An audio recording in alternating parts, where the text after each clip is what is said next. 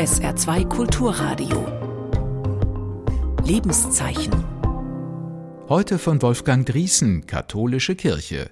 Es gibt Zeiten, da macht es mir der liebe Gott nicht gerade leicht. Um ehrlich zu sein, ich lieg ziemlich oft mit ihm im Clinch. Und ich kenne genug Menschen in meinem Bekannten- und Freundeskreis, die mit ihm nichts zu tun haben wollen. Sie sagen, was ist das für ein Gott, der Menschen schafft, dann aber Pandemien zulässt, der Kinder zur Welt kommen und dann verhungern lässt, der Menschen nicht vor Flucht schützt und dann noch im Mittelmeer ertrinken lässt. Was ist das für ein Gott, der Tyrannen keinen Herzinfarkt schickt? Ja, was ist das für ein Gott? Ich weiß es nicht. Und ich werde, wenn ich ihm denn einmal von Angesicht zu Angesicht begegnen sollte, einige Fragen an ihn haben diesbezüglich. Aber eins ist für mich klar. Ich werde ihn nicht aus der Verantwortung lassen, und das heißt auch, ich werde ihn nicht loslassen und auf ihn pfeifen, wie das andere Leute tun. Dabei kann ich Menschen, die so denken, ja durchaus verstehen. Aber für mich ist das kein Weg. Ich kann nicht anders. Es geht mir irgendwie ein bisschen wie dem Jakob aus dem Alten Testament der Bibel. Im 32. Kapitel des Buchs Genesis wird erzählt, wie Jakob nachts allein am Flussufer sitzt. Er wird von Zweifel und Unsicherheit geplagt. Er kann vor Sorge nicht schlafen, denn der nächste Tag kann über Leben und Tod entscheiden. Da ringt, so erzählt es die Bibel, ein Mann mit ihm.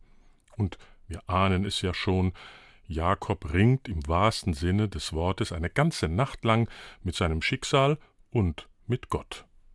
Auch das kenne ich, wenn ich nachts wach liege und das Kopfkino anfängt. Da werden all meine Probleme noch viel größer, als sie tagsüber sind.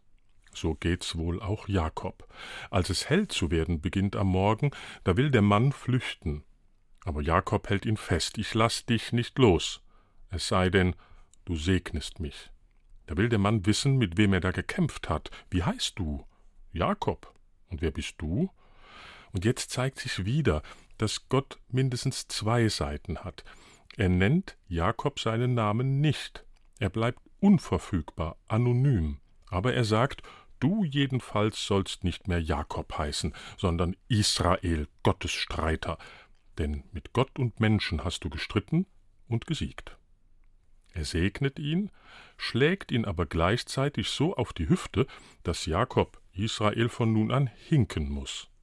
Was für ein seltsamer Gott. Er segnet und verwundet. Aber das ist Lebenserfahrung pur, gekleidet in biblische Geschichten. Noch eine andere fällt mir ein, eine der bekanntesten aus der Bibel, die von Abraham und seinem Sohn Isaak. Morgen am Sonntag wird diese Geschichte überall in den katholischen Gottesdiensten gelesen. Abraham und seine Frau Sarah sind schon alt, als Gott ein Wunder geschehen lässt. Sie bekommen einen Sohn. Denn wie sagt das Sprichwort, für Gott ist nichts unmöglich.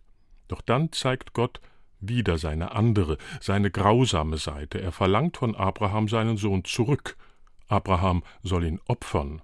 Er will das sogar tatsächlich tun, da hält Gott ihn im letzten Moment zurück. Isaak überlebt. Vielleicht hat Gott von vornherein geplant, Isaak leben zu lassen, aber wer weiß das schon. Was ist das für ein Gott? Wenn die Geschichte etwas lehrt, dann dies.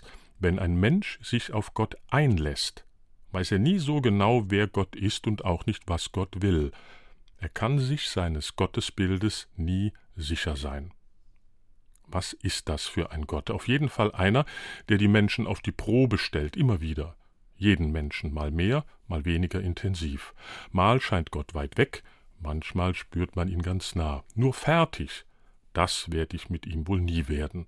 Zu rätselhaft, zu umständlich sind mir oft seine Wege. Übrigens, Abraham nennt den Berg, auf dem er fast seinen Sohn umgebracht hätte, der Herr sieht oder auf dem Berg lässt sich der Herr sehen. Ich finde, es wäre schön, wenn er sich auch heute etwas häufiger sehen ließe. Aber vielleicht bin ich ja nur zu taub und zu blind dafür. Sie hörten einen Beitrag der katholischen Kirche.